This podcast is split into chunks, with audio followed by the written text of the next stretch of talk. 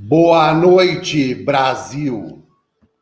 Essa noite aqui nós vamos ter duas grandes alegrias.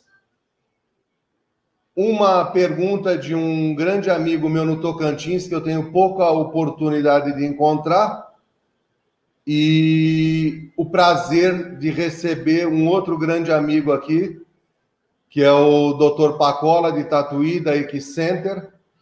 Então, essa noite vai ser uma noite realmente para nós brilhante, cheia de conteúdo.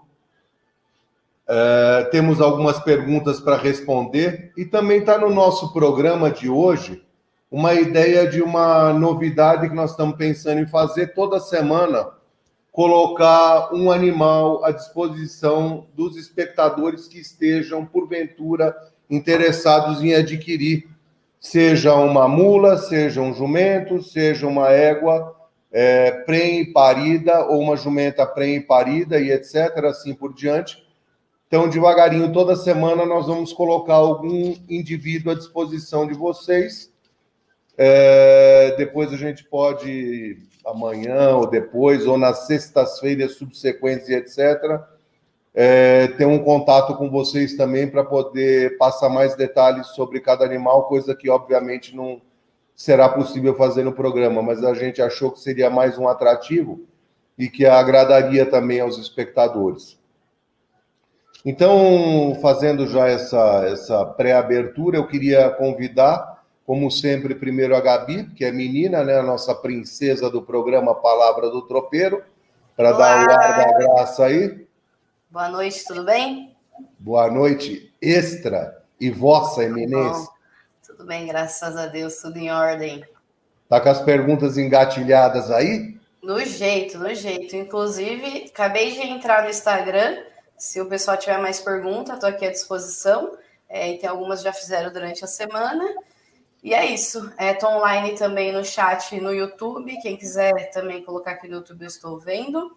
E aí eu retransmito para vocês essas perguntas. Gabi, hoje você vai ver um, um dos grandes veterinários da que história desse país, não é só da atualidade, não. Que e aí eu queria pedir para o nosso editor-chefe, Marcelão, dar o ar da graça para a gente. Boa noite, boa noite, Gabi, boa noite, Herman. Boa, boa noite, noite Marcelão. Boa noite a todos que estão nos acompanhando aí. Marcelão, para você, tem uma missão a mais hoje, hein? Eu ouvi Não. dizer, eu ouvi dizer que tem medalha no final do programa para a gente comentar, hein?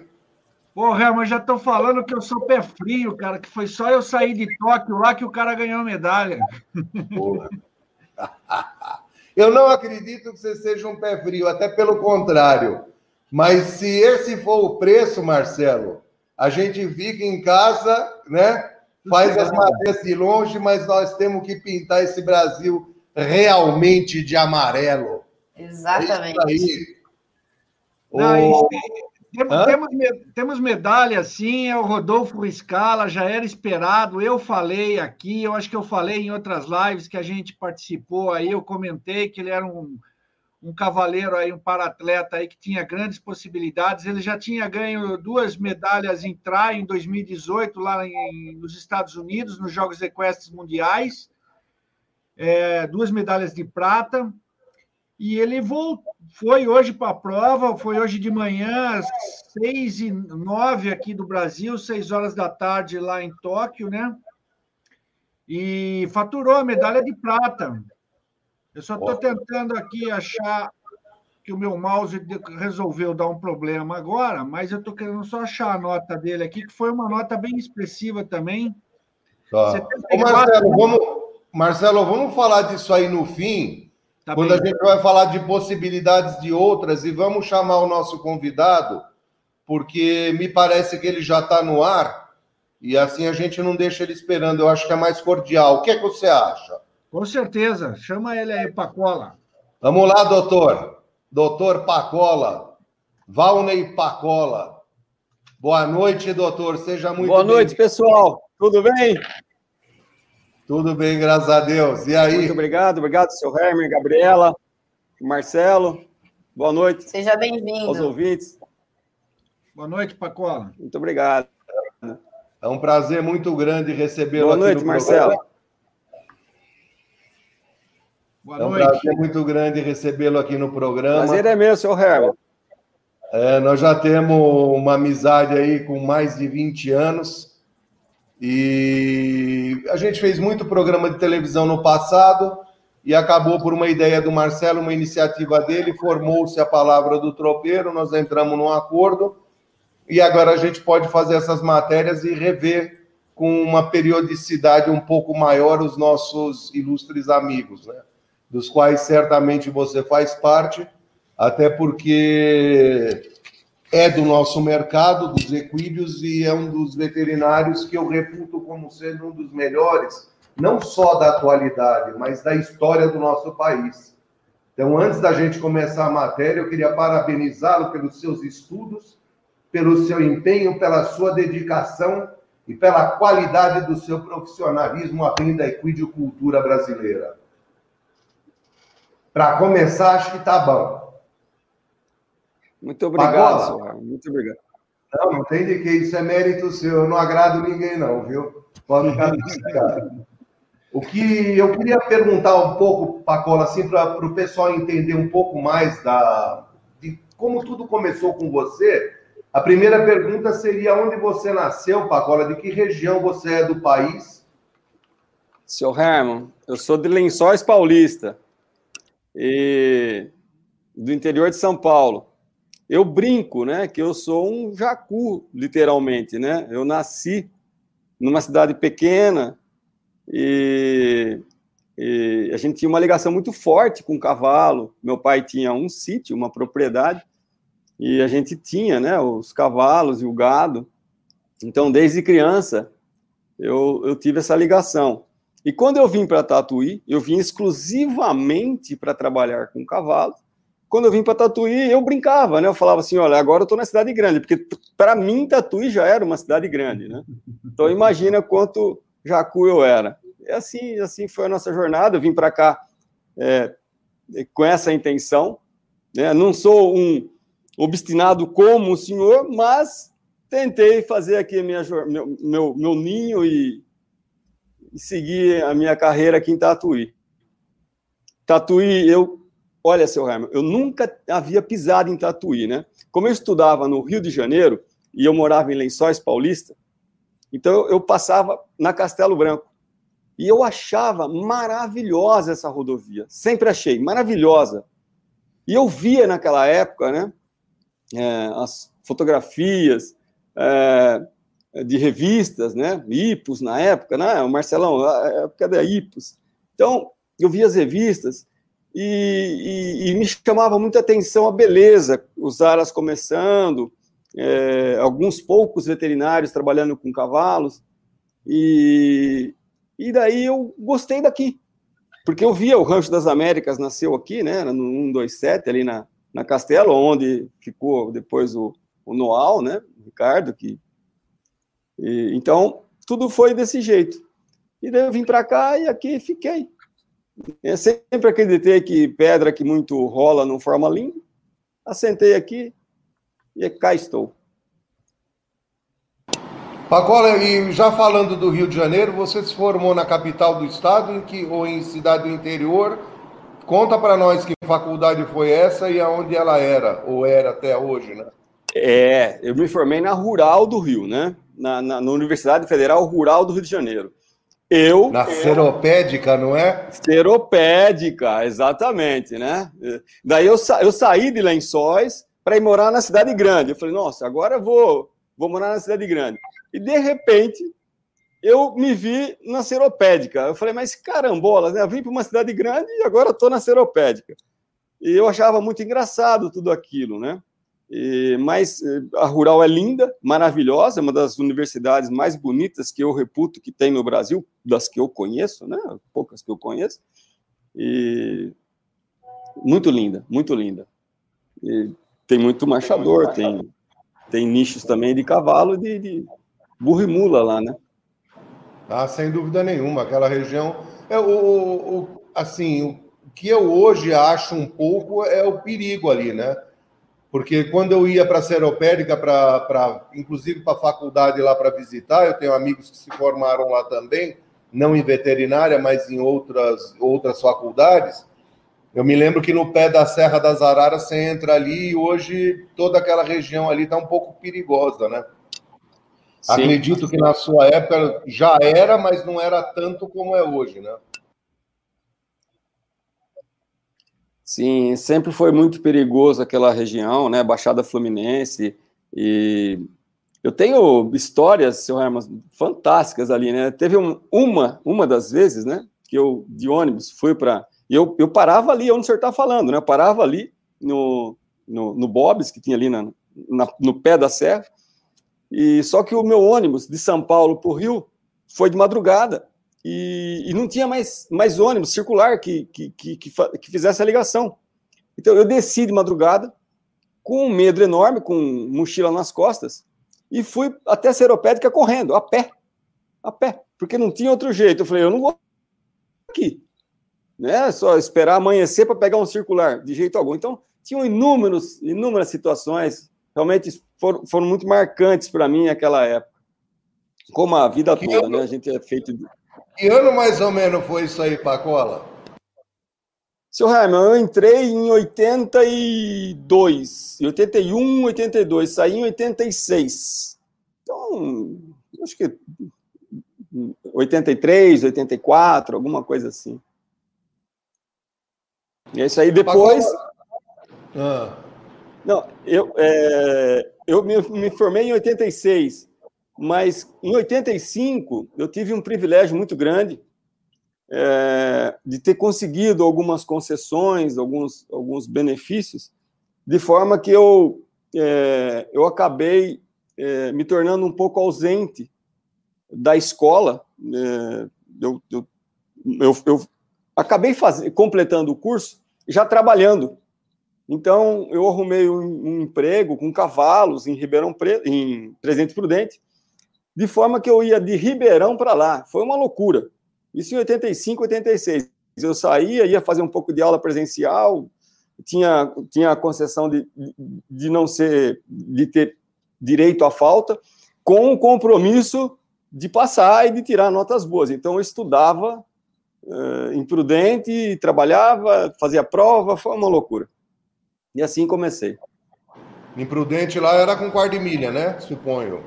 Sim, Prudente era muito forte em quarto de milha. Inclusive, Prudente, né? Era muito engraçado. A região de Prudente, é, gado e cavalo, né? Principalmente quarto de milha.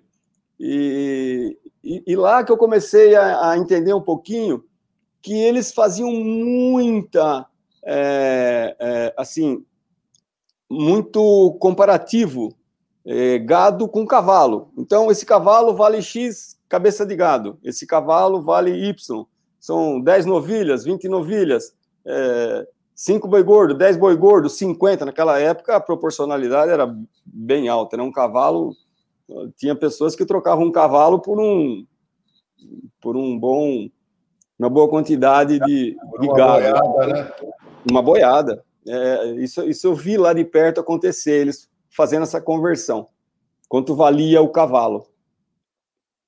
É, hoje não há mais essa indexação, é, uma vez que o, especificamente o cavalo quarto de milha, ele não se presta só para lida com o, com o gado, mas ele também tem as provas sociais hoje, né? Tambor, etc. Então, a, as pencas, as corridas. Então, essa indexação ela havia nas mulas e nos jumentos também, eu diria que até uns 20 anos atrás, eu acho, daí para lá. Mas isso já não, não acontece mais. É, isso e, foi lá atrás. É, mas é legal lembrar disso. E era por arroba de boi que era o preço, não era? Era, eles faziam muita conversão, muita conversão. Pacola, como você estava falando da beleza da nossa região lá, que você passava e olhava, a primeira pergunta é: como, como é que você achou aquele lugar bem assim arrumado que você tem lá. E depois a segunda, a segunda coisa seria se você tem algumas imagens do visual do, da, da Equicenter sua, né? Para a gente ver, porque eu acho que é, é bem bonito, né? Às vezes que eu fui lá, sempre tudo muito arrumado, organizado, bonito, pintadinho. Será que você pode nos dar o, o prazer de, de ver essas imagens aí? Vamos, vamos. Acho que o Marcelão tentar compartilhar alguma coisa aí com vocês, né? E é, seu Herman, a estrada, o que mais assim me impactava, porque até eu não tinha, né, nada, é, não tinha nenhuma ligação. Então o que eu via era da estrada. E daí, da estrada, eu comecei a adentrar na, na, na, nas cidades. E, e daí paramos em Tatuí, pela proximidade da Castelo e também pela região, né, que descia para o Paraná, Itapetininga. Nós gostamos de, desse, desse, desse espacinho. E daí eu não tinha absolutamente assim nada de ligação meu primeiro trabalho, eu aluguei uma casa e comecei a, a conhecer a região, conhecer o, o, os aras e né, comecei a tomar pé da situação e, e depois que a gente acabou adquirindo esse terreno onde a gente construiu o hospital na beira da estrada, né? E desde o começo eu sempre eu sempre quis, né, um, como eu falei, eu sempre quis ter alguma coisa na Castelo Branco. Para mim, é, por muitos e muitos anos, eu sempre falava, Castelo era minha casa, porque dia e noite eu estava na Castelo. Era Castelo para cá, Castelo para lá, Castelo para cá, Castelo para lá. Conheço os quilômetros da Castelo, né? E o senhor falou uma coisa aí de como é que foi, né? é, eu, não, eu não me julgo, eu agradeço as palavras, né, não me julgo é, um, uma pessoa muito inteligente nem nada, mas se eu pudesse falar alguma coisa, eu ia falar que eu sou um pouco perseverante ou teimoso. A gente não sabe a diferença entre teimoso e perseverante, né?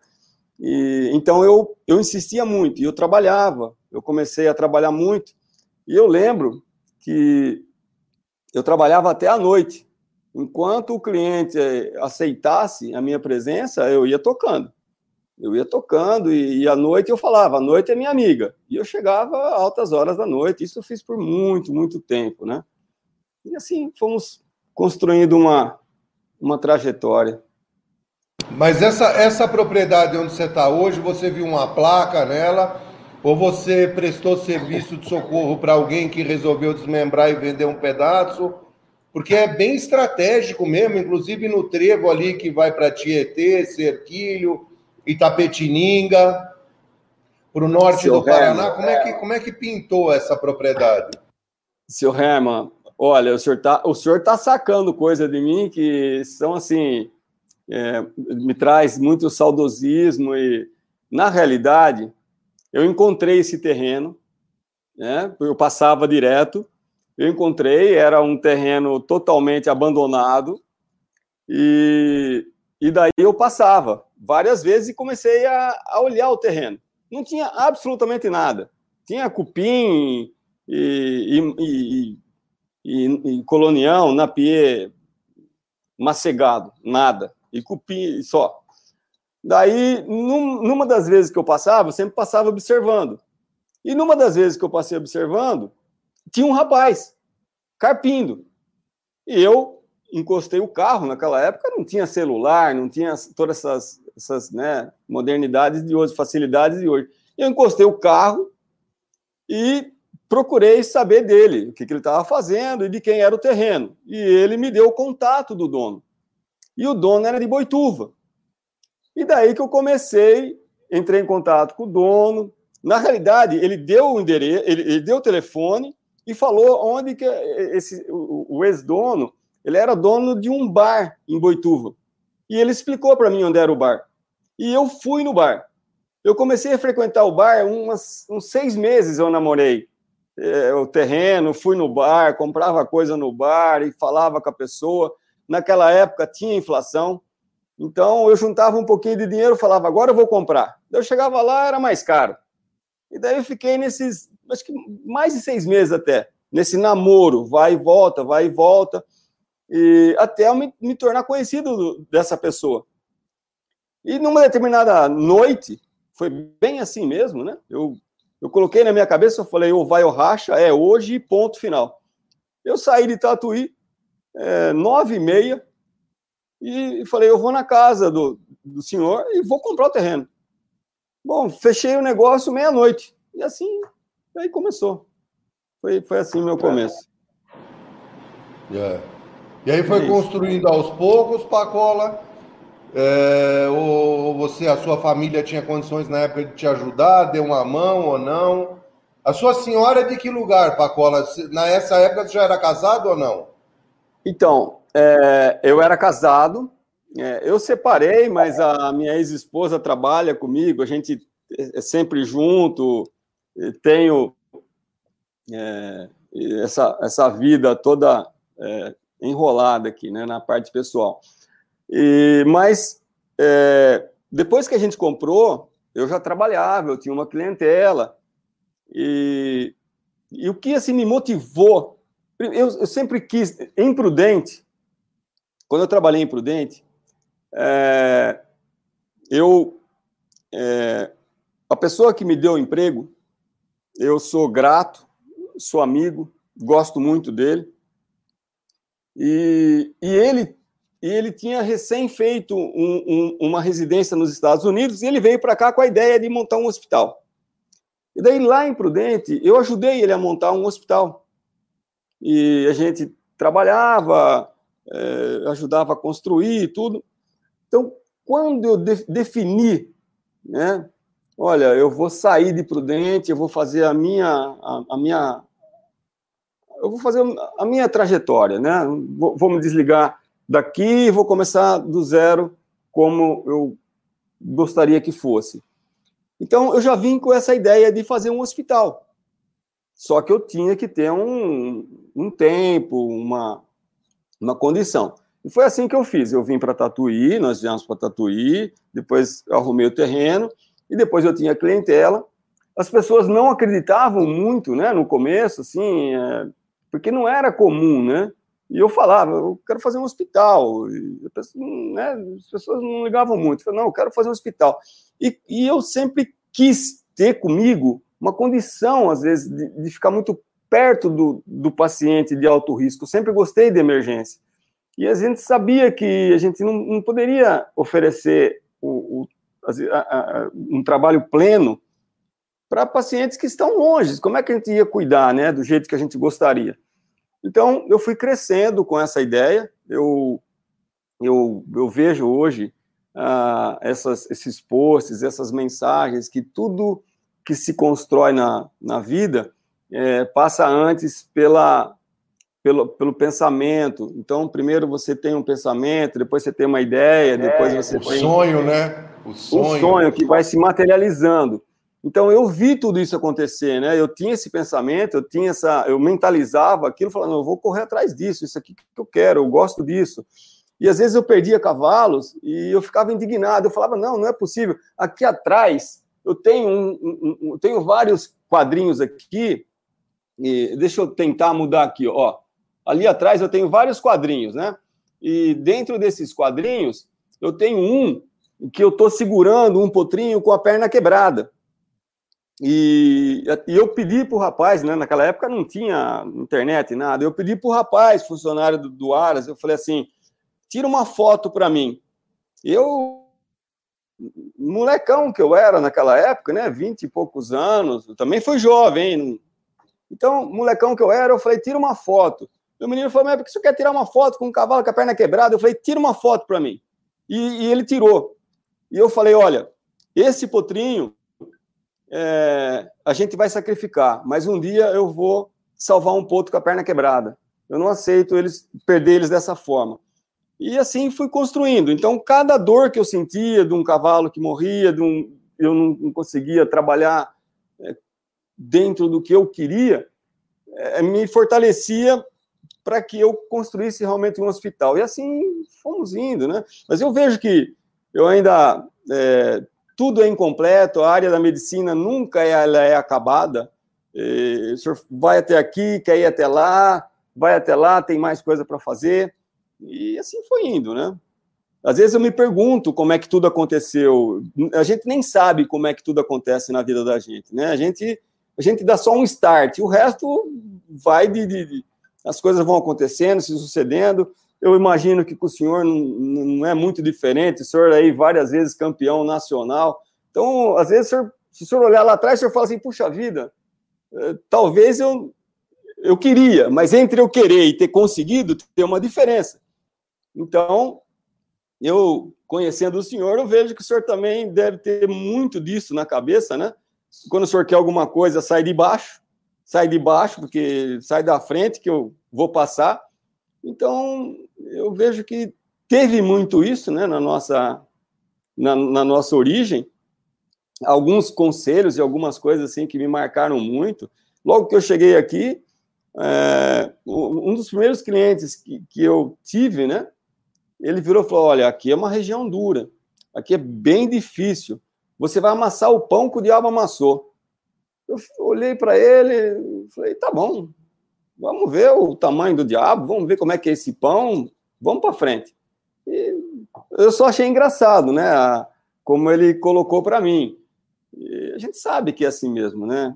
É, eu, eu tenho uma frase comigo que a vida é dura para quem é mole eu tento passar isso para meus é filhos todos os dias, né? E não tem outro caminho a não ser é, acelerar e afundar o pé e estudar muito, né? É, correr muito para é, como, é, como, é, como é que é? Correr muito para apanhar de pouco. E é assim que eu vejo a vida. Tem que correr, não pode ficar reclamando, cai, levanta, cai, levanta, cai, levanta, corre atrás de novo, e assim vai. É isso aí. É isso aí. Não, certinho, né? Além da aula de veterinária que você vai dar para a gente hoje, está dando uma aula de exemplo de vida que tem que ser seguida. É bem por aí, tá certo? Show. É, Pacola, é, você estava já na nossa na nossa pretensão de convidado desde o começo, quando nós pensamos em desenvolver o programa.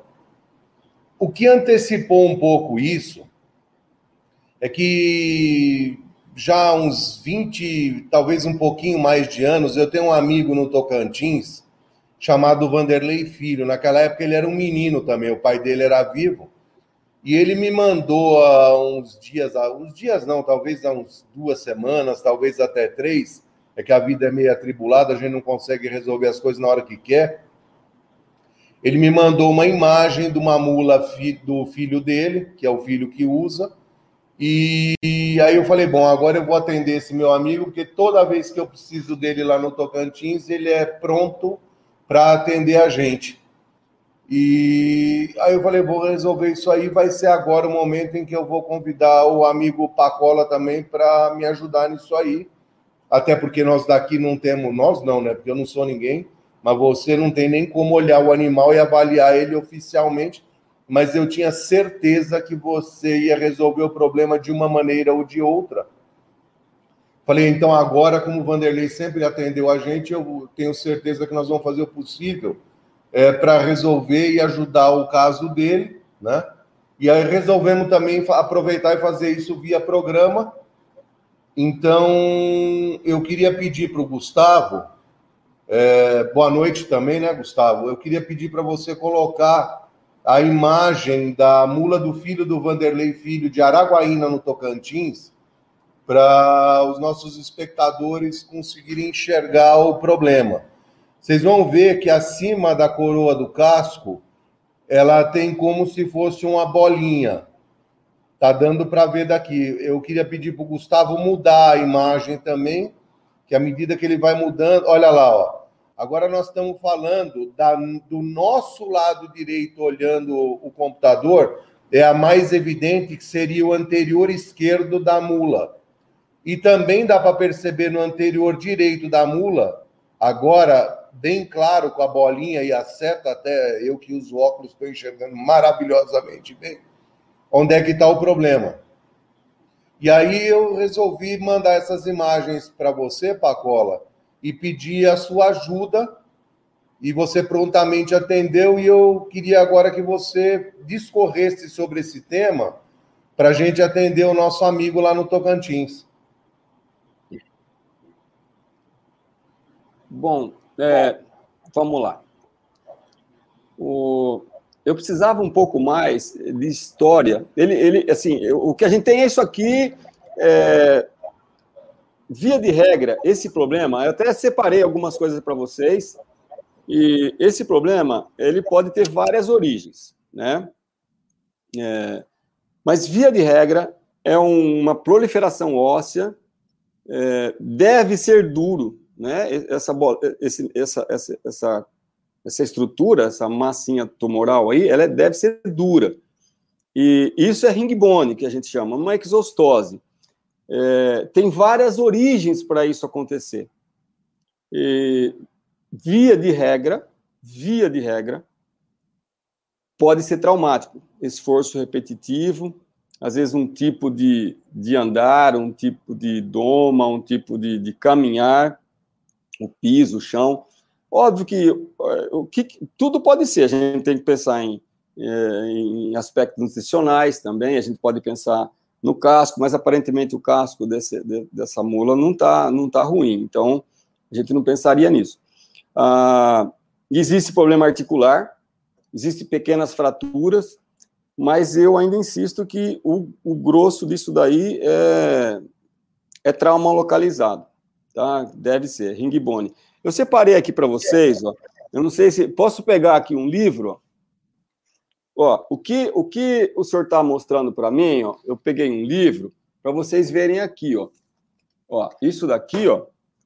Eu vou deixar aqui perto. Tá vendo? É, como que é o nome do do, do dono da mula? Só para gente, ó. É, o filho aqui, dele ó. eu não sei, eu não sei, Paco, o dono da fazenda.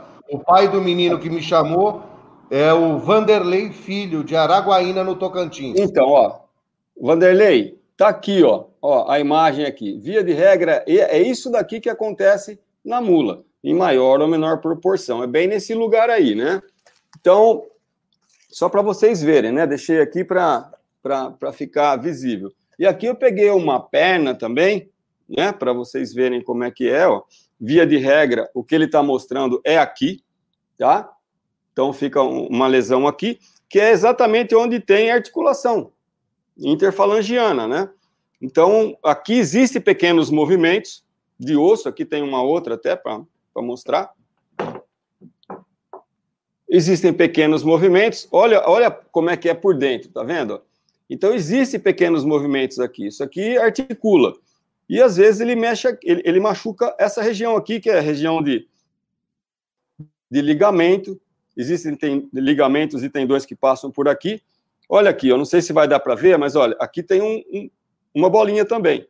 Dá para ver. Daqui, então, isso ver. aqui é uma, uma exostose, tá? Então, essa formação óssea, ela acontece, fica inflamado, por um tempo fica dolorido, às vezes ele acaba cronificando, então a dor vai diminuindo e tudo, e assim vai. É, o que eu aconselho, né, para o Vanderlei, tem que fazer uma, um bom exame nesses animais, tem que fazer, se puder, fazer um raio-x, fazer exames complementares e, e ver o que, que dá para fazer com tudo isso.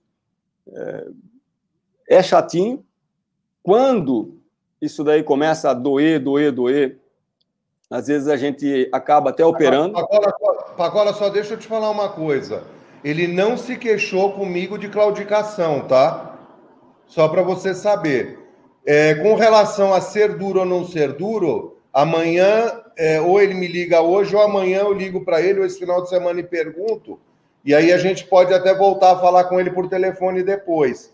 Uma pergunta que me ocorreu, e já que eu te interrompi, que eu queria perguntar, você acha que esse tipo de lesão também pode ser, eventualmente, por uma doma um pouco prematura? Sabe? E também me corrija se eu estiver errado, mas sabendo-se que os epífios dos cavalos, eu, não, eu acho que eu estou certo, mas me corrija à vontade se eu não estiver. Os, efi, os epífios dos cavalos fecham aos três anos, dos asininos aos cinco.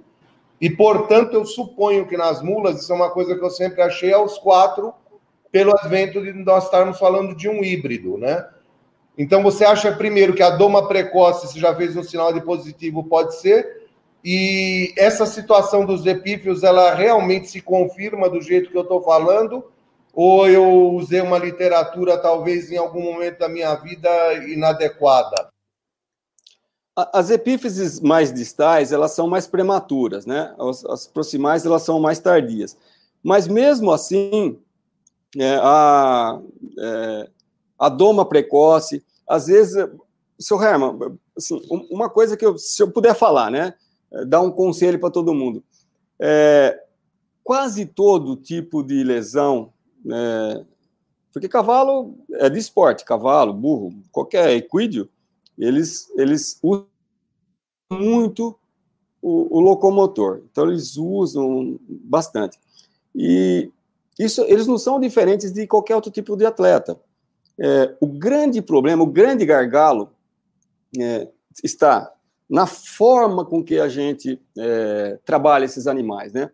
eu vejo isso muitos e muitos anos e a gente acaba chegando a essas conclusões.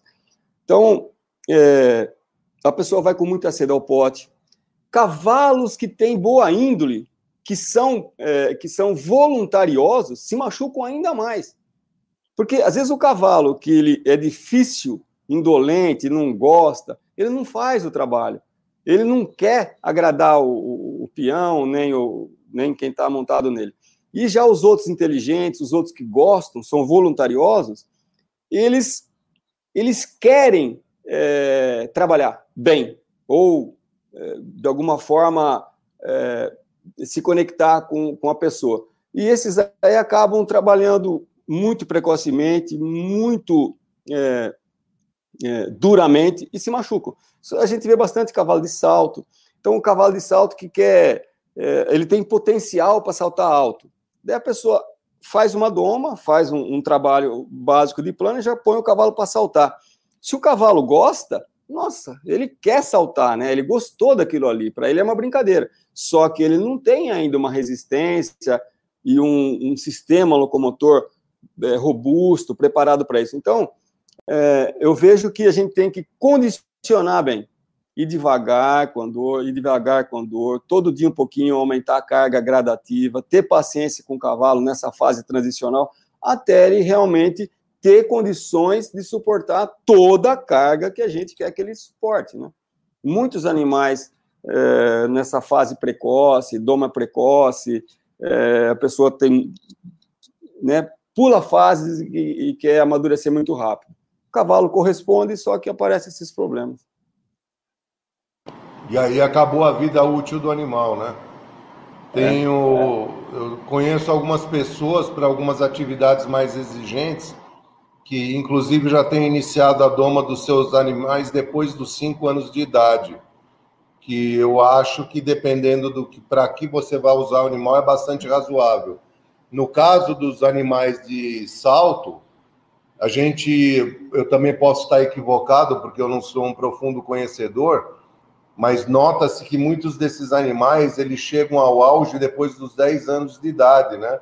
10, 12, 16, 18, alguns, é o momento do auge deles. E para eles resistirem tanto tempo, Pacola, é, para mim fica claro, mesmo não sendo veterinário, que esse animal foi muito bem tratado já desde a fase de embrião e depois a vida inteira ele se preocupou com a com a estrutura dele, e essa doma deve ter sido uma doma tardia, paulatina, visando realmente atingir um objetivo como esse, né?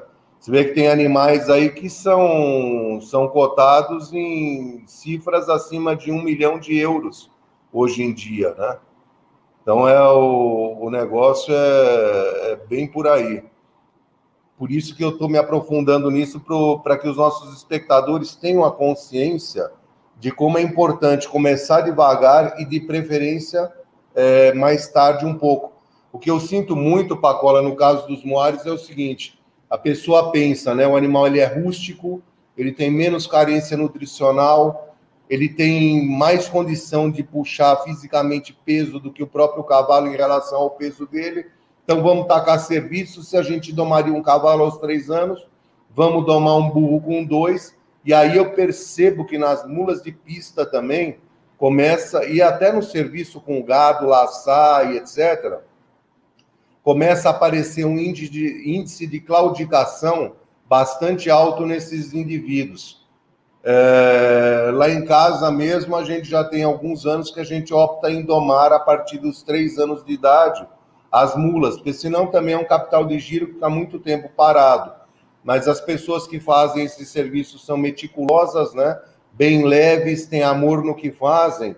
Então, essas domas, normalmente, elas se, se completam é, com qualidade mesmo, lá com quatro anos de idade.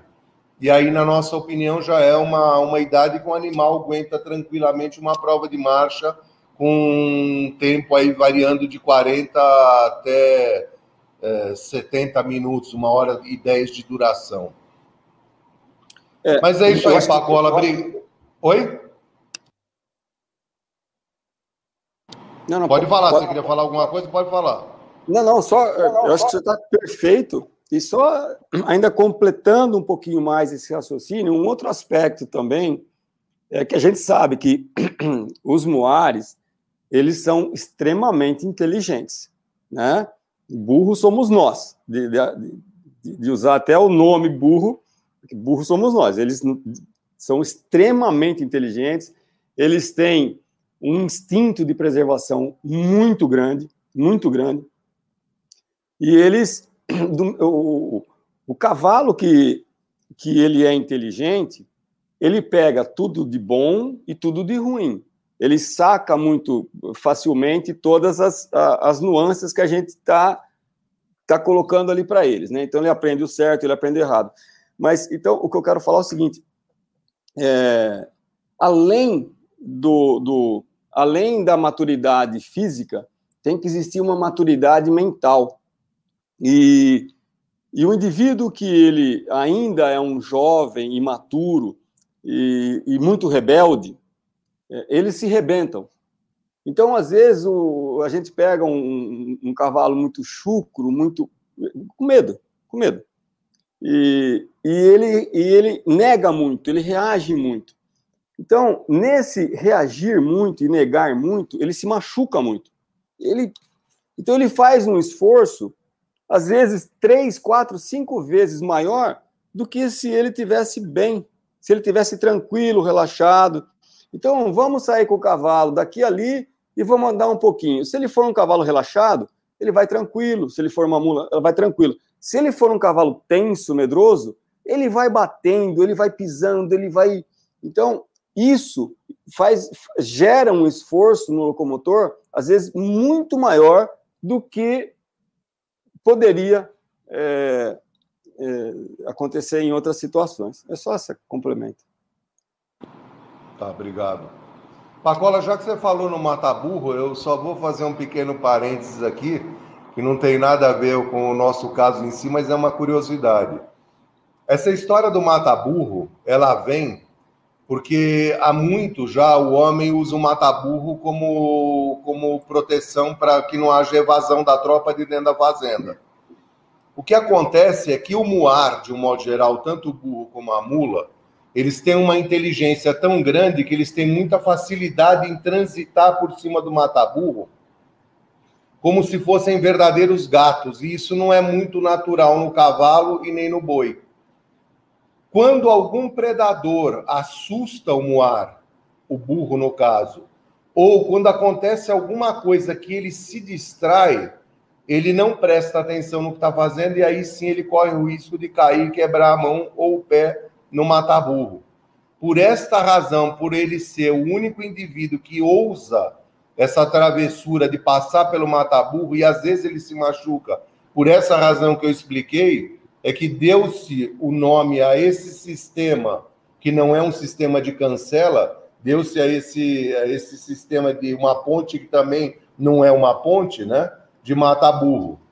É, só para elucidar para o telespectador aí por que, esse, esse nome e essa associação do burro se deu, mas é por causa do mata-burro e continuando com o lado da, da especialidade veterinária, que é o que a gente pretende fazer hoje, Pacola, a gente não pode mostrar imagens muito gritantes de feridas e nem de muito sangue ou de sangue, por razões hoje da, da situação da atualidade, o YouTube não nos permite, nos tiraria do ar, que seria desagradável para todos nós, inclusive os espectadores. Então, eu sei que você tem algumas imagens e eu queria te deixar à vontade para passar algumas delas, inclusive, se você não se importar, é, mostrar como é que é um pronto-socorro veterinário, como é que é um centro cirúrgico veterinário, e mostrar alguma imagem em algum momento. Eu vi uma, uma imagem, inclusive, de você fazendo um parto, né? Que eu acho que não tinha nada tão gritante assim para ser penalizado, até porque é, muito lindo ver um parto, levar um, uma gestação de uma, uma prenhez de uma égua a termo, né? Então eu queria, se você não se incomodar de mostrar para a gente, mostrar um pouco mais como é que é a vida de um hospital, porque muitos de nós não, não conhecem isso, não é do nosso dia a dia. Imagina nessas fazendas no interior do Pará, do Acre, da Rondônia, mesmo aqui em São Paulo, não é todo mundo que viu um centro cirúrgico. Então, se você puder nos agraciar com essas imagens, eu acho que seria bem legal. Dá para fazer isso aí para nós? Vamos lá, vamos falar um pouquinho o, o Marcelo. Ah, então. É, bom, na realidade, é, depois a gente mostra então o hospital em si. É, eu peguei esse caso, é, né, falei, ah, vamos, vamos colocar três, quatro casinhos aqui. Eu peguei esse caso aqui só para mostrar para vocês. Esse caso foi muito legal, pessoal. É um, um cavalo mestiço crioulo e que o proprietário comprou o cavalo castrado. Né? Comprou, levou para casa e tudo. E só que o cavalo ele era muito, é, ele era tinha instinto de garanhão. Então isso incomodava muito o proprietário. Não dava para levar ele passear em cavalgadas e em nada, porque o cavalo se transformava. Ele era um garanhão, queria montar e tudo. E daí ele nos procurou e a gente acabou vendo que ele tinha um testículo dentro da, do abdômen, né? Daí que começa a história, né? Poxa, mas o cavalo é castrado, tal, foi atrás, foi atrás, foi atrás, só tinha tirado um, o tirado o que foi o que estava na bolsa. Então esse cavalo roncolho, né, que a gente chama, ou criptorquídico. Então ele tinha um na bolsa e tinha um em cima. E daí foram tiraram o da bolsa e deixaram o que estava dentro do, do abdômen e venderam o cavalo assim. E o comprador comprou o cavalo assim. É, o diferencial é que o cavalo chegou para gente e nós tiramos o testículo que estava dentro. E o testículo que estava dentro é um testículo cancerígeno. Para mostrar que, realmente, quando o cavalo fica com o, o, o roncolho, né, o criptorquídico, quando a gente não castra e mantém ele por muitos anos, ele pode se tornar cancerígeno por conta de alteração de temperatura e tudo mais, ele, ele produz muito, muito hormônio, ele acaba se tornando cancerígeno. Eu acho que, acho que Gustavo tem a... Pacola, Pacola, deixa eu te perguntar uma coisa, desculpa interromper. Você fez uma análise da taxa hormonal e percebeu isso? Você tocou? Você radiografou? Como é que você, é, como é que você sabia disso? Ou só pelo comportamento você tinha certeza?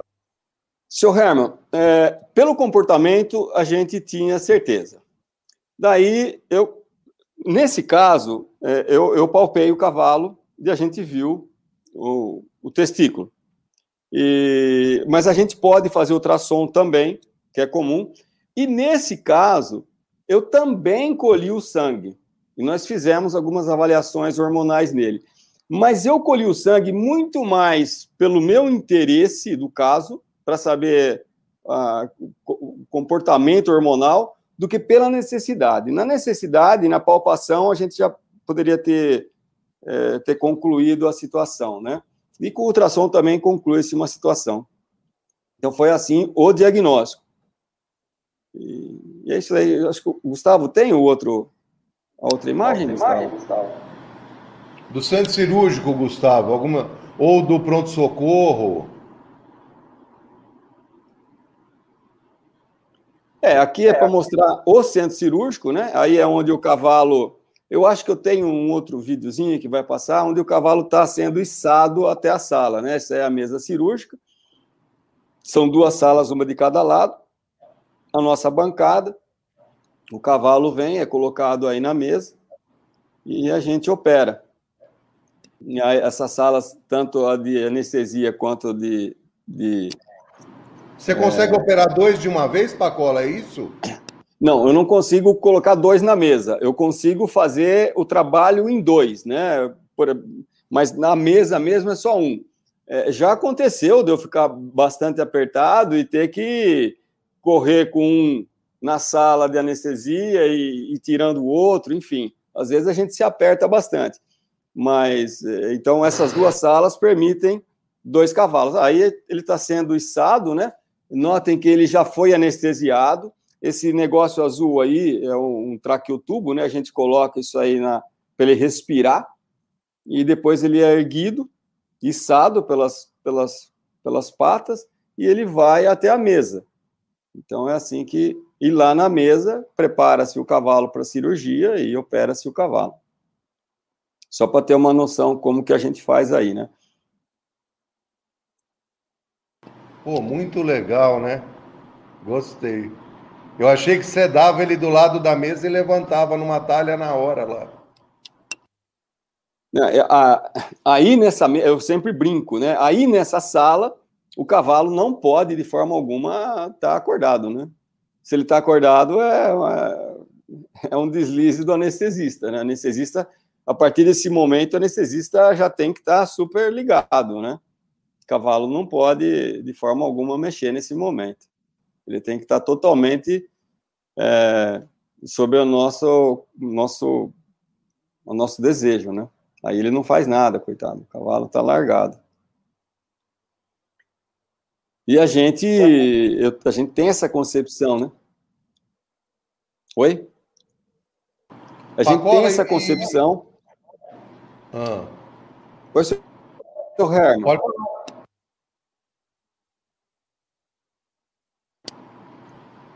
Tá. E os animais, normalmente, quando eles chegam, você tem uma, uma prévia, como se fosse um, um pronto-socorro primário para avaliar, ou você já olha o animal e já leva ele para esses dois boxes Sim. do centro cirúrgico por causa do estado dele? Como é que é isso aí, mais ou menos, Pacola?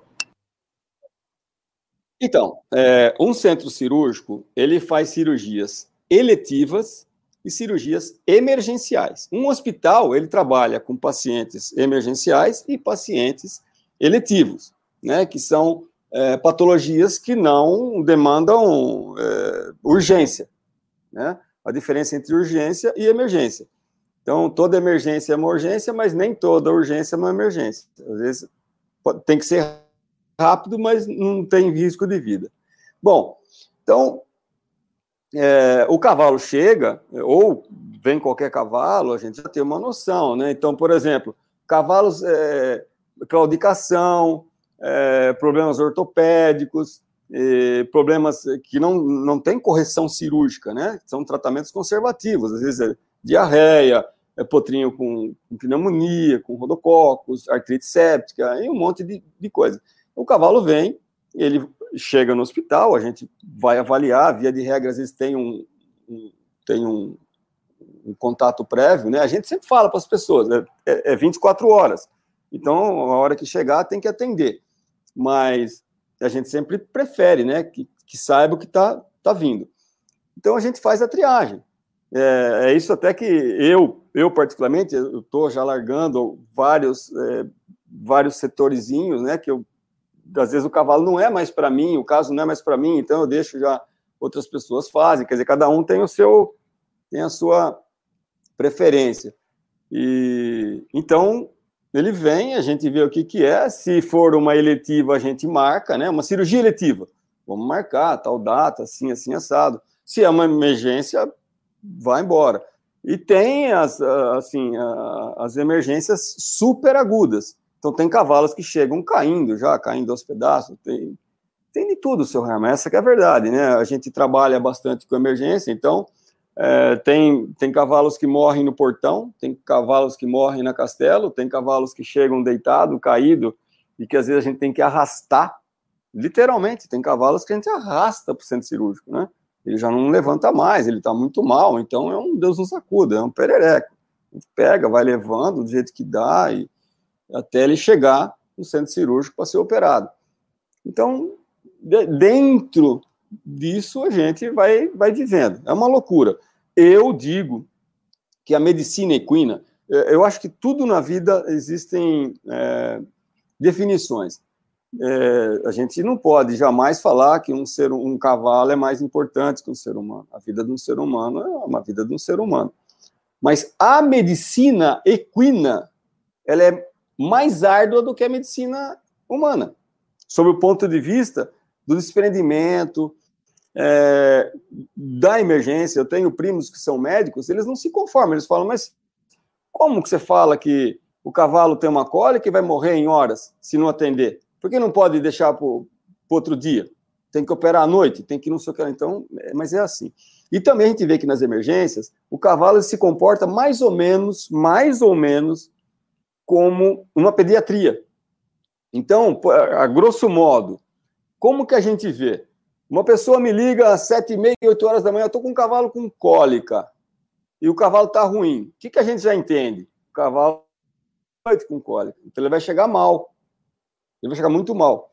Então, é, às vezes as emergências elas não chegam é, meio-dia, uma hora, duas horas. Por quê? Porque está tá existindo um pré-atendimento na propriedade.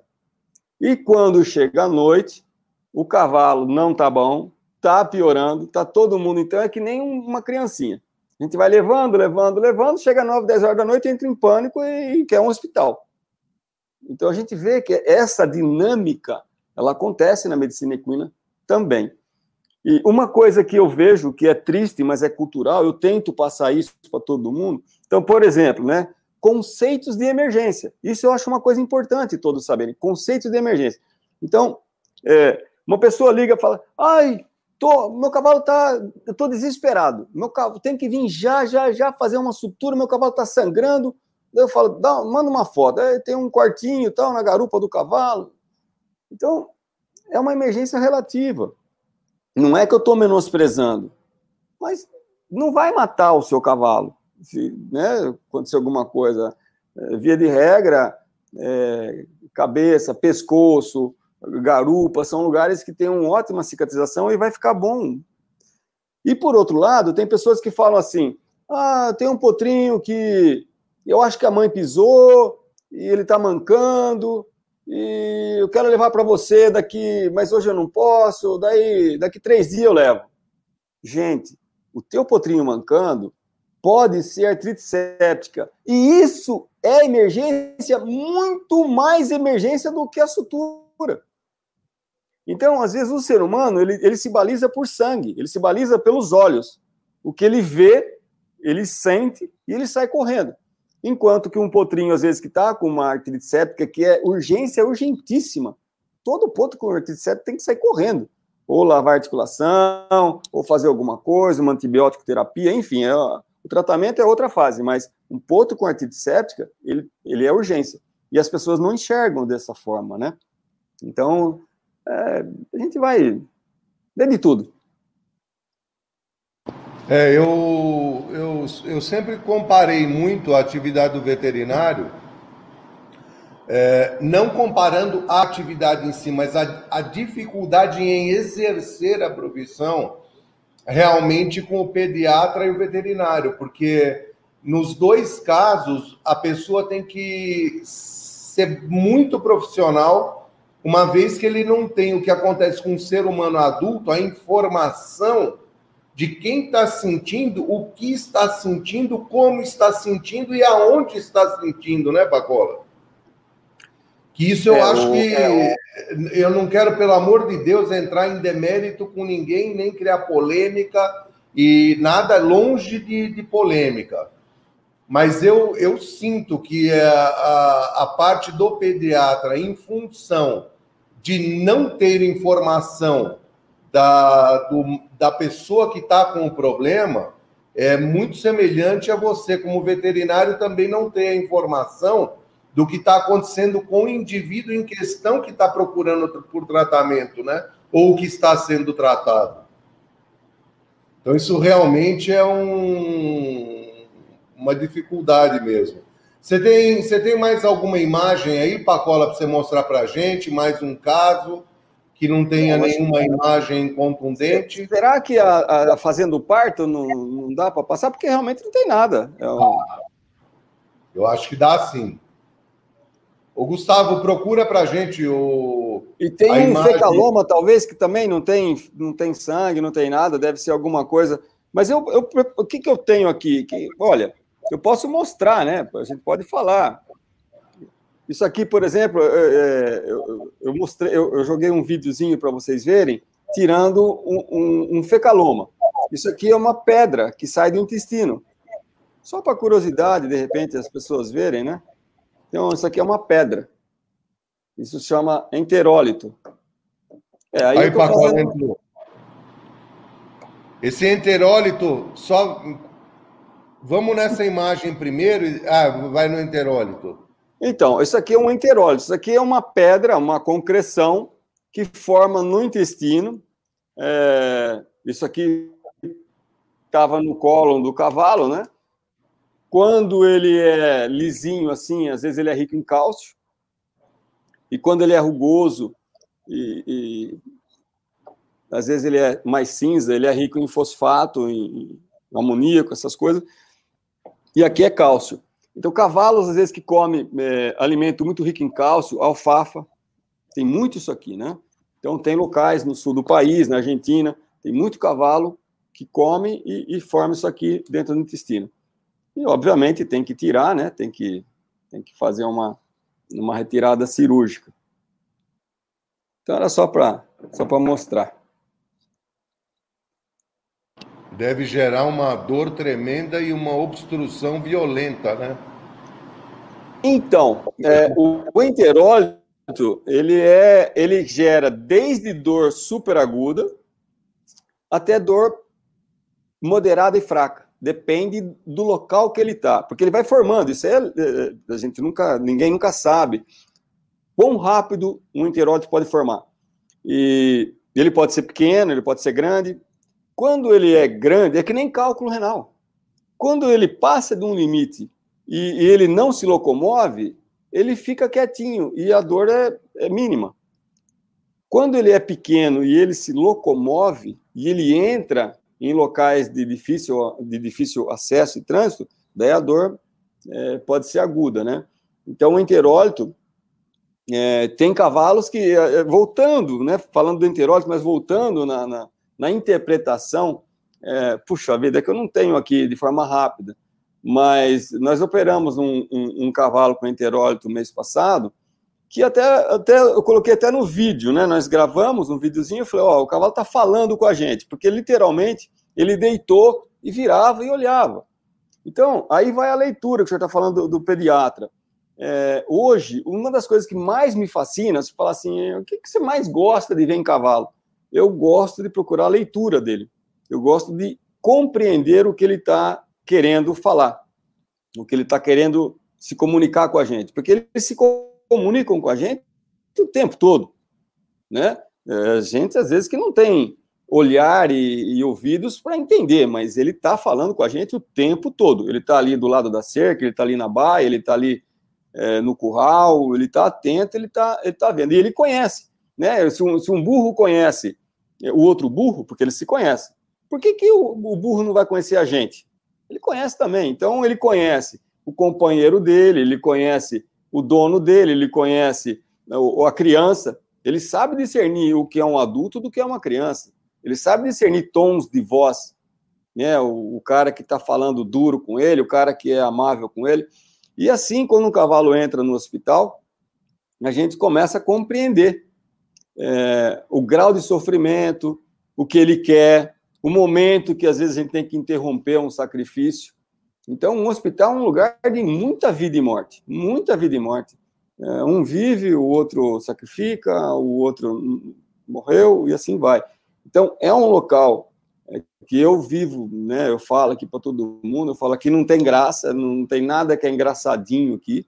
A pessoa às vezes entra aqui é, dando risada, ah, pronto, toma três pancadas, vê um cavalo morrendo, é aquele sarceiro, aquele perereco, um correndo para lá, outro correndo para cá. acaba a graça. Então eu falo, a gente tem que estar preparado, a gente tem que estar tudo muito bem é, organizado para a gente receber o paciente, né?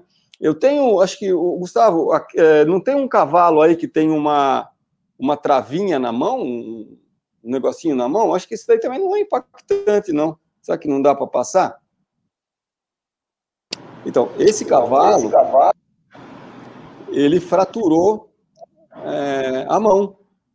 É, aí foi no dia que ele fraturou. Ele ainda estava recém-fraturado. Se você for no outro, na outra imagem,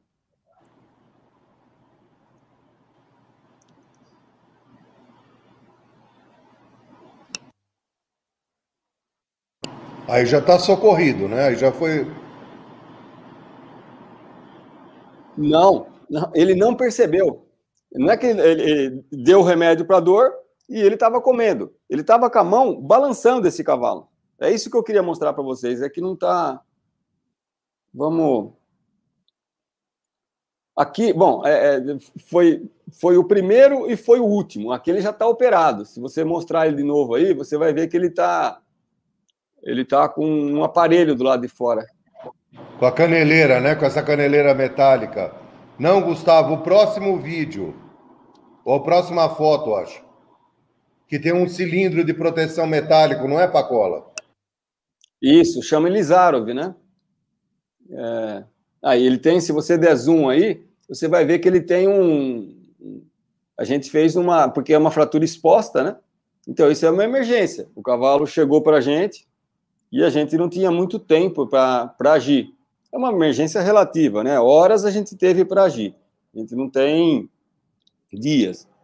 Então, mas eu tinha que estar com todo o equipamento. Então, se a gente não tiver parafuso à disposição, não tiver placa, não tiver Elisaro, como é que a gente vai intervir num, numa situação dessa? Então, a gente tem que estar todo com o aparato pronto, esperando a, a, a, o chamado, né? A emergência. E assim que vai. Quer passar para é, outro? O estoque, estoque tem que estar pronto, né? Eu, você fala outra imagem desse mesmo equino ou você quer. Ou vamos falar de coisa boa do parto? O que, que você quer? vamos falar do parto, então. Vamos falar do parto. Falar da vida, né? Do lado bom do negócio. Falar da vida. Então, essa aí a gente está fazendo um parto, tá vendo? Uma égua que veio. E o, o, o, bonito desse parto, desse caso, é que a gente sabe que quando é, um potrinho enrosca, né? Quando um potrinho não sai, que é uma distocia, né? Vira uma o parto ele é eutóxico quando ele é normal, fisiológico, e distóxico quando ele é anormal. Quando o potrinho enrosca, que ele se torna anormal, via de regra, o, o, o potrinho morre. E essa égua, ela passou mais de 12 horas tentando expulsar o potrinho e não conseguiu. E ela veio para a gente. E o Potrinho estava vivo e o Potrinho saiu vivo. E foi muito legal. E o Potrinho, nesses casos, é engraçado, né? Mas a gente, quando ele está vivo, ele dificulta a nossa manobra. Porque quando ele está morto, ele é estático. A gente faz a força e ele, ele, ele é um peso, literalmente é um peso morto. Agora, quando ele está vivo, ele reage contrário. Então, nesse caso desse potrinho, por exemplo, vivo, eu queria trazer ele queria voltar para dentro. E era aquela briga. E às vezes a gente queria. Acho que na hora que ele saiu, inclusive, eu devo ter falado alguma coisa. Eu, eu tenho essa. Eu tenho essa loucura que eu falo com os cavalos, né? então eu devo ter falado com o potrinho também. É, tipo, pô, potrinho aqui, você judiou da gente, né? Porque eu tô puxando e ele quer ir para dentro. E eu quero que ele venha para fora. Então foi muito legal. E aí ela está saindo. Então ela ficou mais de 12 horas em trabalho de parto e a gente conseguiu tirar ele vivo. E, e foi bem legal. Quando a gente salva, né, é, a gente sente uma recompensa muito grande, né? E às vezes a gente não é possível, às vezes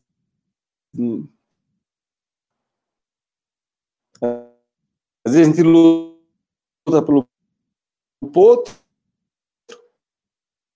Às vezes a gente luta pela água, às vezes perde. Fazer uma. Não é com Deus. Isso, se eu estou à disposição, fazer perguntas de alguma outra coisa, falar de. Vamos falar de. de da, da, tropa, de uma forma geral, no, no Brasil. Pode era, né?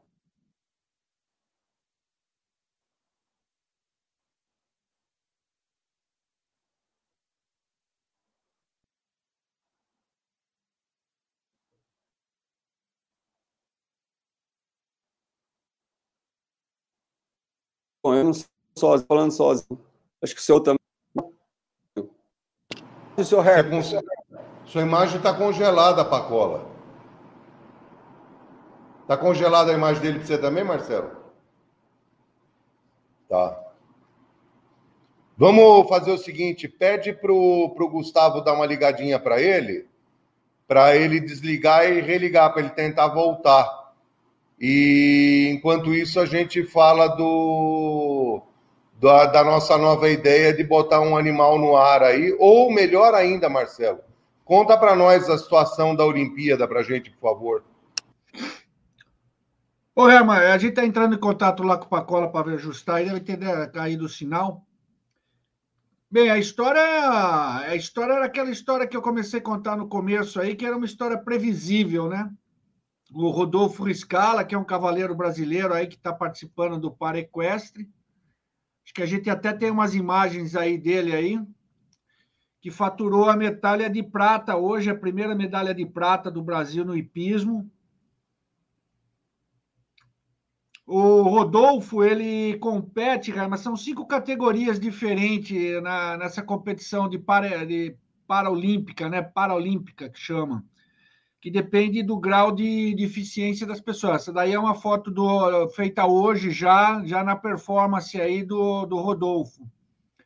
Esse cavalo que ele está montando é um cavalo de 18 anos, chama Dom Henrico.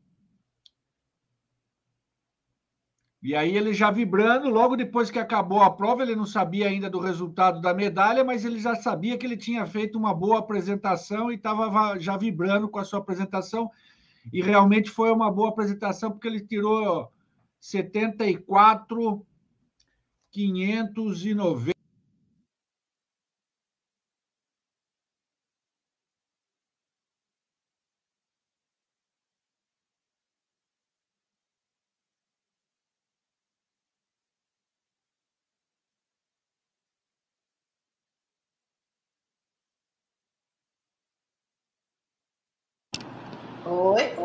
Problema de transmissão, Gabi? O que está pegando aí? Estou achando, estou vendo aqui o que pode estar tá acontecendo, mas acho então, que. perguntas. Se tem pergunta, vamos respondendo pergunta, então.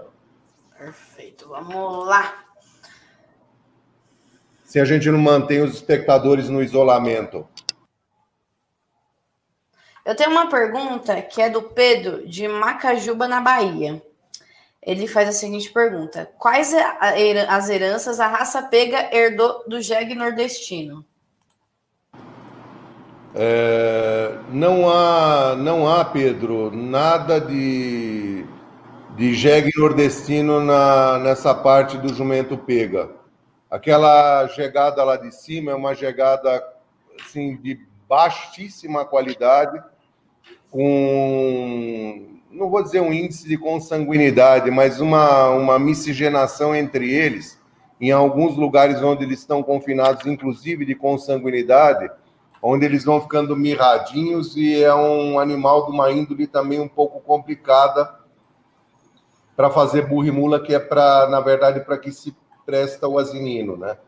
Então, não tem. Essa tropa que a gente tem hoje do jumento pega é uma tropa que tem com como base o, os animais que vieram do norte da África ou da Europa, que já eram animais maiores, com condições físicas melhores, mais bem estruturados e maiores, então, também, questão do tamanho.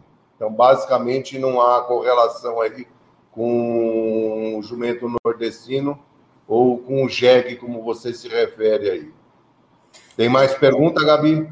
Eu tenho três perguntas que é justamente para quem está entrando. Vamos ver se deu certo ele. Doutor Pacola, na escuta?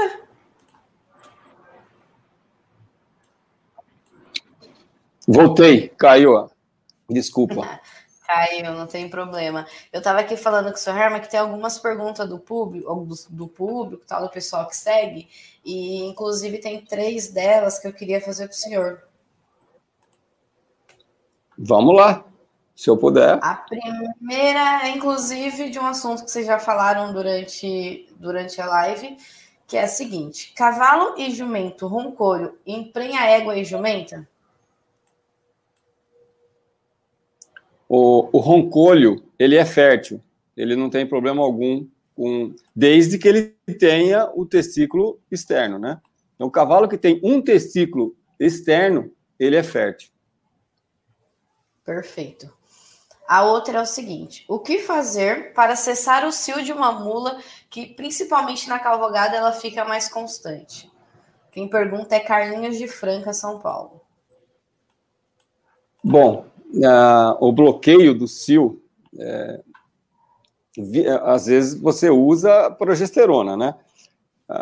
A questão da, da, da, da de, de, mula que, que é muito agitada tem desde de tratamentos radicais, é, que você acaba tirando ovário, que é uma coisa drástica, até, até questões é, mais corriqueiras. Mas, via de regra, é com bloqueio hormonal.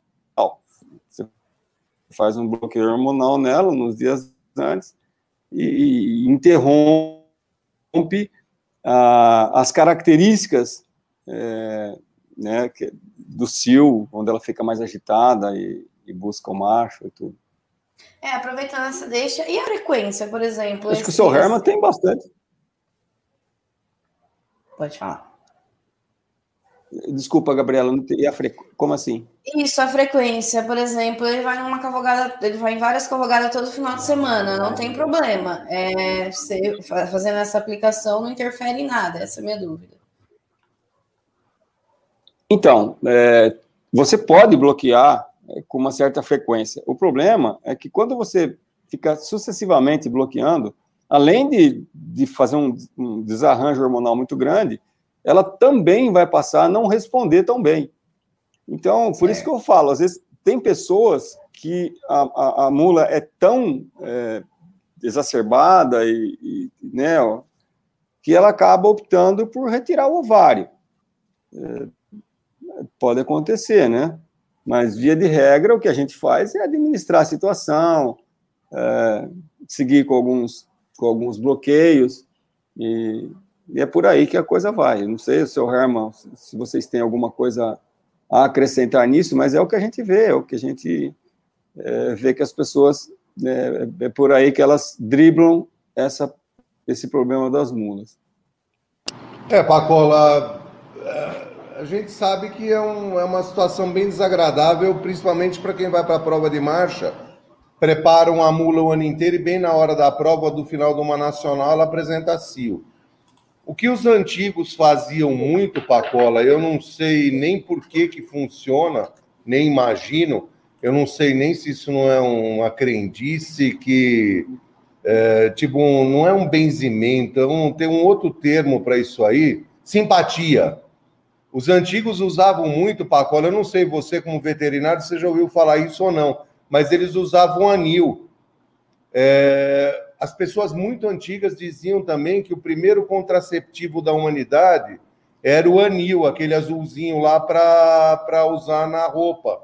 Então diluía-se aquilo na água e por uma razão que eu não sei qual é, tecnicamente falando, aquilo bloqueava o que seria o cio, o ciclo, né? É, eu não sei se você já ouviu falar ou se você sabe por que, que aquilo tinha esse efeito ou não. Eu não sei por quê, eu estou também estaria perguntando, então, nesse momento. Eu vou procurar saber do Anil, amanhã eu falo com o senhor, mas eu não tenho é, essa experiência do Anil, eu não tenho. E, o que a gente sabe, mas o senhor colocou bem aí uma, um final de uma nacional. É, é, eu acho que não é tão. Exceto se a mula tem disfunções. Vamos, vamos, vamos por partes, né? É, uma mula normal, normal, ela entra e sai do cio. Então, às vezes, a gente sabe que olha, a mula entrou no cio tal data, depois a gente, a gente começa a ver, ela é espalafatosa, ela entrou no cio, deve entrar no cio lá. Então, são, são situações pontuais. Agora, se a mula tem cio persistente, se ela tem outras disfunções hormonais, aí a gente tem que tratar separado. E, e tem situações que é, a mula é tão é, exagerada, né, é tão é, complicado lidar, que a pessoa opta por tirar o ovário. Tira o ovário da, da mula, acabou, pronto. Daí segue a vida, ela não vai mais ter os ovários, ela não vai mais ter esse problema. E, e, mas o, o grosso é o que o, o, internauta estava falando aí, é fazer bloqueio com progesterona. Então, a progesterona ela pode ser de curto, de médio e de longo prazo. Tem, tem vários tipos de progesterona hoje no mercado e, e fazer isso daí. Mas eh, tem que, tem que achar um, um, jeito, né? Eu acho que é, tem que ver a situação do uso da mula, de quanto isso incomoda, é, qual o uso da mula, se dá para né, deixar ela quieta num lugar. A gente sabe que mula, quando dá para arrumar confusão nesse sentido, elas são difíceis de lidar, mas não tem outro jeito, né? Tem... Ô, ô, ô, Pacola, eu vou te fazer uma pergunta agora que me ocorreu, eu nunca tinha pensado nisso antes. As senhoras, elas usam um contraceptivo chamado DIU, que ele, eu não sei direito o que, que acontece dentro do organismo humano, ele vai liberando, acho que, hormônio, né? E aquilo fica alojado no organismo das, das, das senhoras que usam isso. Será que esse troço eventualmente não poderia dar certo se desenvolver um processo como esse para uma mula? Ou você acha que eu estou entrando num processo de loucura? Não, ex existem é, existe aplicação né, de, de hormônio é, de longo prazo. Isso aí existe, até rebanho bovino e tudo. Mas o ponto é, é a gente tem que tentar é, ficar no mais natural possível e ir avançando de um jeito ou outro, mas a aplicação de, de progesterona de longo prazo e uso contínuo tem.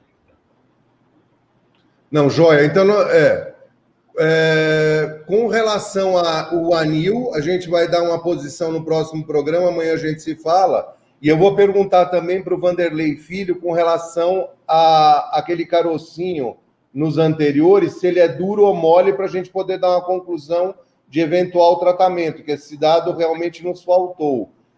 É, Gabi, tem mais alguma pergunta para o doutor Pacola aí? Que aí as outras perguntas nós vamos deixar para o próximo programa em função do adiantado da hora, mas eu não queria perder essa ilustre oportunidade da gente se aproveitar desse conhecimento dele. Eu tenho uma pergunta aqui, Ramo. Gabi, você está com o telefone bloqueado, é com a voz bloqueada. Perdoe-me. É, tá, inclusive, está entrando. Você está. Tô na escuta, Marcelo. Inclusive, está entrando algumas perguntas pelo chat. Mas, Marcelo, faça a sua pergunta. Minha pergunta é a seguinte: quem está perguntando é o Ítalo, lá de Itapetininga, terra da, do Campeãs da Gameleira.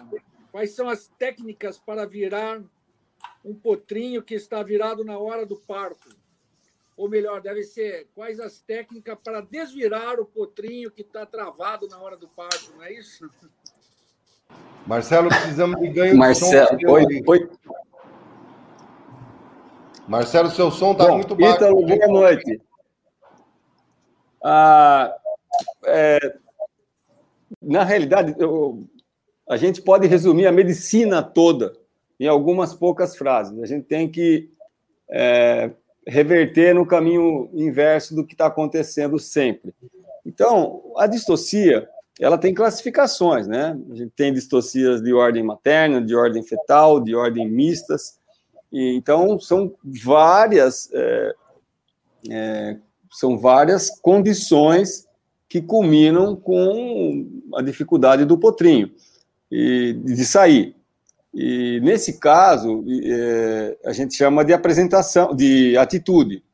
É, esse potrinho ele estava com uma atitude anormal, ele estava com a cabecinha virada e com a mãozinha virada. Então, nesse caso, a gente desvirou as mãozinhas, né? Óbvio que tem que tem que ter um jeito, a gente tem que ter espaço, tem que ter condições e, e para fazer a manobra correta. Então você faz a manobra, o potrinho tem a posição normal de sair, né? Como que um potrinho sai de uma égua? Ele sai com as mãozinhas via uma uma é, ah, as mãos são iguais? Não, não. Uma sai sempre um pouquinho na frente da outra e ele está logo com a cabeça no meio. Então é assim que ele sai. Então, se uma mãozinha está para frente, a outra está vindo logo na sequência, e a, a, o focinho dele está no meio, está bem encaixadinho e tudo, o ego está fazendo força, e você está vendo que tem a, a placenta, a bolsa tem um momento certo de, de, de estourar, enfim. Se você está vendo que o parto é normal, a guarda não faz nada. Agora, o potrinho saiu com uma mão e não tem a outra, né? Seja um sinalzinho de alerta. O Potrinho saiu com as duas mãos e demorou com a cabeça. As duas mãos já estão. Via de regra, quando o potro sai com o carpo, com, com, com o joelhinho para fora, com os dois joelhinhos para fora e não vem com a cabeça, enrolou. É, vai complicar. E se você puxar é pior, é, você tem que voltar ele na posição, porque nessa, nessa situação, se você simplesmente puxar o potrinho com a cabeça torta, ele vai ficar cada vez mais com a cabeça mais torta. Então você vai fazer um, né? Ele vai, ele vai abrir, as mãozinhas vêm e a cabeça fica. E vai complicando para a gente depois mexer. Então, é, eu gosto, é uma, é, entra nas emergências, eu gosto bastante de distocia. É, um, é, um, é uma tarefa bastante desafiadora, porque você corre contra o tempo. Quando ele está vivo, você tem é, você tem assim, você fica alucinado, né? Porque você quer tirar, e também, mesmo que ele às vezes está morto, você sabe que o, você está correndo o risco da égua até morrer, né? Se você demorar ou errar na intervenção. Então, são momentos bastante que a gente fica muito concentrado, né? né? Querendo que realmente tudo dê certo. Então, enquanto eu estava fazendo aquele parto, quando eu estava com a mão lá dentro, é, eu não sabia que ele ia sair. Né? Então, depois que ele sai, daí vira uma história. Mas antes dele sair, é real. E o que a gente faz no hospital, que eu tentei falar aqui em outras palavras eh, anteriormente, é todo cavalo que chega em emergência, a gente nunca sabe o que vai acontecer. É real. Não é algo que estamos fazendo de conta. Então, por isso que eu falo para todo mundo: guarda erguida, façam melhor, se concentrem bastante, porque quando apareceu o cavalo, não é que nem, não estou menosprezando o mecânico, mas a gente não tem, olha, o carro não ficou bom, vamos refazer. Você não tem essa chance, né? Tem, tem momentos que você faz uma cirurgia, você, se a gente opera, todo mundo que opera sabe disso. Às vezes você não está num dia bom, às vezes você está cansado, às vezes você faz alguma, desde uma incisão, alguma algum, alguma, algum pequeno erro, alguma intervenção, você quer corrigir. E chega, às vezes tem cirurgia que você chega no final, você fala que droga, você queria amassar tudo, jogar no lixo e refazer. Você não pode. Você não tem mais esse tempo, essa chance. Então, mesma coisa com a distocia, né? Então, às vezes são momentos bastante, é, bastante dramáticos, onde você está muito focado e você tem que estar tá bem em tudo, né? E quando eu era moleque, só para. Quando era moleque, às vezes eu fazia flexão com a ponta dos dedos, só para ficar com o dedo um pouquinho mais forte, para poder pegar o focinho do potro com um pouquinho mais de força. Então, hoje eu estou velho de qualquer jeito, tem que usar a força dos outros. Mas quando eu era moleque, eu pensava dessa forma, simplesmente para ter força de não agarrar o, o, o potrinho, porque a gente sabia que o espaço era pequeno, é tudo limitado, e tudo ou nada. E se você não consegue, ele vai sofrer mais. E assim vai. Mas é, tem que, tem que. Eu acho que tudo na vida a gente tem que saber o que é o normal para depois a gente ajustar o anormal. É a mesma coisa que a gente estava falando da mula e tudo. Então a gente tem que trabalhar muito a normalidade. O que a gente espera de uma situação? E às vezes as pessoas confundem, por exemplo, a minha mula não ficou campeã. Daí a pessoa, ah, não ficou campeã porque faltou hormônio. Então, às vezes, a gente dá um balde de hormônio na mula para ela ficar dormindo na, na prova porque acha que foi isso que foi o motivo. Então, a gente tem que entender as limitações de cada indivíduo, respeitar cada indivíduo e, e ter, o, e ter acomodação. Eu acho que o segredo está em você é, reconhecer e administrar, né, negociar com o cavalo. Né? Você tem que negociar com a égua, com o cavalo da cólica, com tudo. O que, que você quer que eu faça de melhor para você?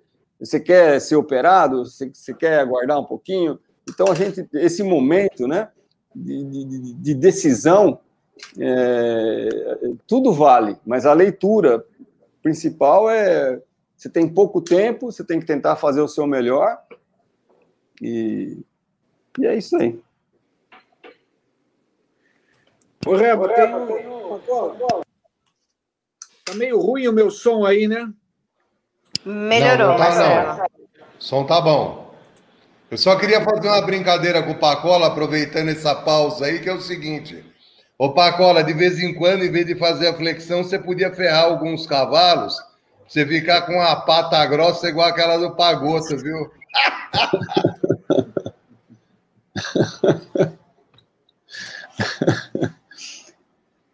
ali, ali tem força na mão, viu? Vai lá, Marcelão, o que, que você quer saber? Não, eu, eu não. Quem quer saber é o José Carlos Araújo, aqui de São Paulo, ele quer saber como que estão os estudos com o uso de ozonioterapia em fraturas e outras comorbidades em equinos. Você tem conhecimento disso, Pacola? Rapaz, é, a gente faz ozônio é, aqui, mas como eu falei, é, o ozônio está mais para os meus moleques meus filhos, meu filho estuda ozônio, faz ozônio, quer ozônio. É, eu, eu sou um pouco, assim, das antigas, eu sou um pouco pragmático, eu sou um pouco ortodoxo, minha medicina é muito reta e direta. E sempre é, eu, eu, vejo assim, o ozônio veio, ele tem as suas é, funções, ele tem a sua razão de ser, mas o que acontece é que as pessoas passam do ponto. Então, às vezes, você está usando ozônio para tudo. Ah, ozônio para isso, ozônio para aquilo, ozônio para não sei o que lá. O ozônio tem as suas funções. Ele tem efeito anti-inflamatório, ele tem efeito bactericida, e a gente respeita isso. Então, por esses mecanismos, ele acaba sendo auxiliar. Esse cavalo que você viu foi feito várias é, sessões de ozônio. Mas o, o que eu vejo que é errado é a pessoa é, aprender uma técnica e querer aplicar essa técnica em todas as situações. Então, é um, é, eu vejo assim que a gente tem que ser um pouco é, temerário em não apostar todas as nossas fichinhas no ozônio. Às vezes ele, ele, ele, pode ser bom, mas ele não é milagroso e ele tem contraindicações, né? Às vezes você usa ele precipitadamente, você pode complicar um pouco a situação. Uh, eu, às vezes você vê que o, ozônio é, na medicina humana ele é vastamente utilizado uh, na, na, veterinária e na medicina humana ele ainda a medicina humana tem um pouco mais de receio, é mais acomedida por conta de eventuais reações. Então, então é isso que eu tinha para falar de ozônio. Gosto de ozônio, mas é, com ressalvas e com limites. Tá certo. Não é isso aí. Mais alguma coisa, Gabi? Microfone fechado, Gabi. Desculpe. Tem a última pergunta, que é do. Só um momento do Laércio, que ele faz a seguinte pergunta: um, um, perdi um animal assim que quebrou a perna traseira bem na canela. Tem como tratar? Referente àquele potro que nós estávamos falando anteriormente. Bom, fraturas, elas são. É, o cavalo, ele calcifica tanto quanto qualquer outra espécie. Né? Essa história, ah, o cavalo não calcifica, ele calcifica. O que acontece é que o cavalo, é, ele tem uma dificuldade maior para se acomodar com a fratura. Então, é, nem sempre você é, tem um, um, um, resultado final satisfatório. Muitas vezes a fratura não fica também é, 100% boa. Então, ele calcifica, mas ele calcifica um pouco torto, ele calcifica, mas ele, se está muito perto da articulação, às vezes ele manca, enfim, ele pode ter sequelas e, e não ficar 100% como ele era antes. É, via de regra, quanto mais alta a fratura, mais difícil ela se torna de ser corrigida. Então, fraturas em rádio, né, que é, vamos colocar o cavalo, deixa eu ver aqui, eu tenho, deixa eu pegar essa perna aqui, que está aqui, ó. Então, é, não sei se vocês estão vendo aí, é, aqui é o carpo, aqui é o rádio. É, do carpo para baixo, isso aqui é a canela. Então, fraturas de canela e de falange, via de regra, elas são é, menos difíceis, vai, conforme de serem corrigidas. Quanto mais altas, mais difíceis de serem corrigidas. E também tem o tipo da fratura, né? Então, se ela, se o cavalo, a gente chama fratura simples, tem a classificação das fraturas. Se elas são simples ou múltiplas, se elas são estáveis ou instáveis, quer dizer, uma coisa é você quebrar o osso assim, né? O osso quebrou assim, mas ele tem uma estabilidade. Outra coisa é o osso lascar. Então ele fica assim. Ele, ele, ele quer correr, ele quer cortar. E o osso, uma vez fraturado, ele é um bisel. Então ele fura a pele, ele fura, ele fura a veia, os vasos adjacentes, né? Então vai dando os problemas. Agora, é, o que ele está falando, é, fraturas em, em posterior alto, via de regra é tíbia, é a parte distal da tíbia, ela fratura, porque a tíbia é um osso. Deixa eu ver se eu pego um cavalinho aqui. Deixa eu ver esse cavalinho aqui. Pronto. Aqui é, aqui é a tíbia, ó. Aqui é a tíbia do cavalo, né? E o cavalinho, é, o cavalinho, a tíbia, ela é um osso. Esse osso aqui, ele trabalha perpendicular ao solo. Né? Então, ele fica perpendicular. A tíbia, ela trabalha oblíqua. Então, para você é, é, fixar este osso aqui, a tíbia, né? Esse osso aqui que ele está oblíquo, é muito mais difícil. Há, há, uns três meses atrás, a gente é, fez uma fixação é, de uma fratura de tíbia e o potrinho ficou muito bem. Mas isso não é comum. Tíbia é, é bem complicado de lidar. E é exatamente por isso que, ele, que ela fratura aqui, né? Porque tem menos é, tecido protecional, menos massa muscular, e aqui, ele é um osso longo e oblíquo, ele acaba tendo um, um, um, um ponto de pressão muito grande aqui. Então, ele, via de regra, quebra aqui. E é isso que acontece, via de regra, né? Nem sempre. Perfeito, muito obrigada. E as perguntas acabaram. Não, muito bom. Muito bom mesmo. Pacola, é, nós já estamos com o um programa no, no nosso horário. É, eu queria agradecer imensamente a sua participação. Agora nós só vamos rapidamente fazer uma inovação, que é colocar um animal à disposição dos nossos espectadores. E se você quiser ficar com a gente aí, você é muito bem-vindo, né?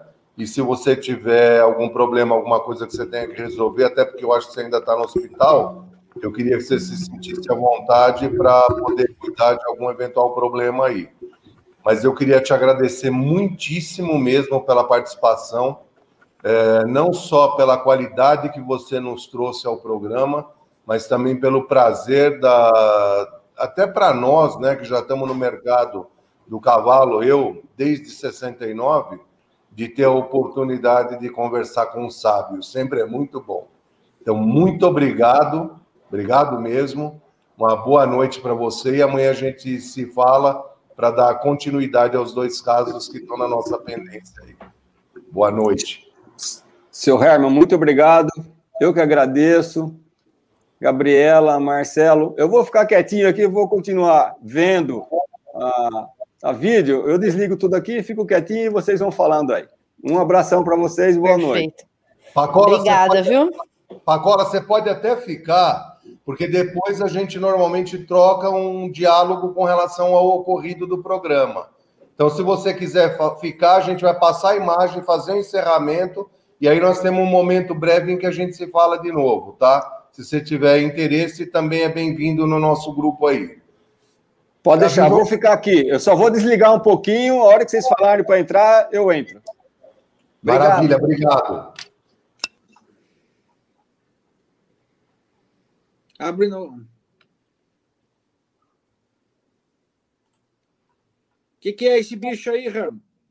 Bom, aí é Shogun da Gameleira. Ele é filho do faraó da tradição na ametista da JA. A data de nascimento dele é 13 de julho de 2019. É um animal que nós estamos colocando à disposição dos clientes para acasalamento com jumentas, né? Um animal que tem um acabamento racial assim bastante, bastante bom mesmo em relação ao padrão da raça. Então, todo o programa agora a gente vai colocar um indivíduo, como eu falei no começo do programa, à disposição dos espectadores. Então, no dia de hoje é Shogun da Gameleira, filho da ametista da JA, com faraó da tradição, nascido em 13 de julho de 19. Olha que maravilha de conjunto de frente. Estrutura forte, é um jumentão. É novo ainda, mas vai ser um jumentão. Obrigado, gente. É isso aí. Vamos começar a fazer o encerramento do programa. Deixa só, deixa só falar rapidinho, interrompendo o senhor. É, então, o pessoal que está assistindo, esse jumento, eu vou subir algumas imagens no Facebook e no Instagram. Vou colocar o telefone do WhatsApp também. Quem tiver interesse, só me chamar lá e a gente troca, tiver alguma dúvida, a gente tira outros, coloca outros vídeos, outras fotos. É só me chamar que a gente conversa sobre o assunto. Maravilha, Gabi, muito obrigado. Gente, obrigado a vocês. Vamos fazer o encerramento do programa. É, eu queria agradecer a todos os espectadores. Ah, queria ainda agradecer o Gustavo, que na semana passada eu fui mal educado e esqueci. Então, eu queria agradecer o Gustavo, né? Gabi, Marcelo, vocês por mais uma noite brilhante. Eu adorei o programa de hoje. E encerramos então da maneira tradicional. Boa noite, Brasil!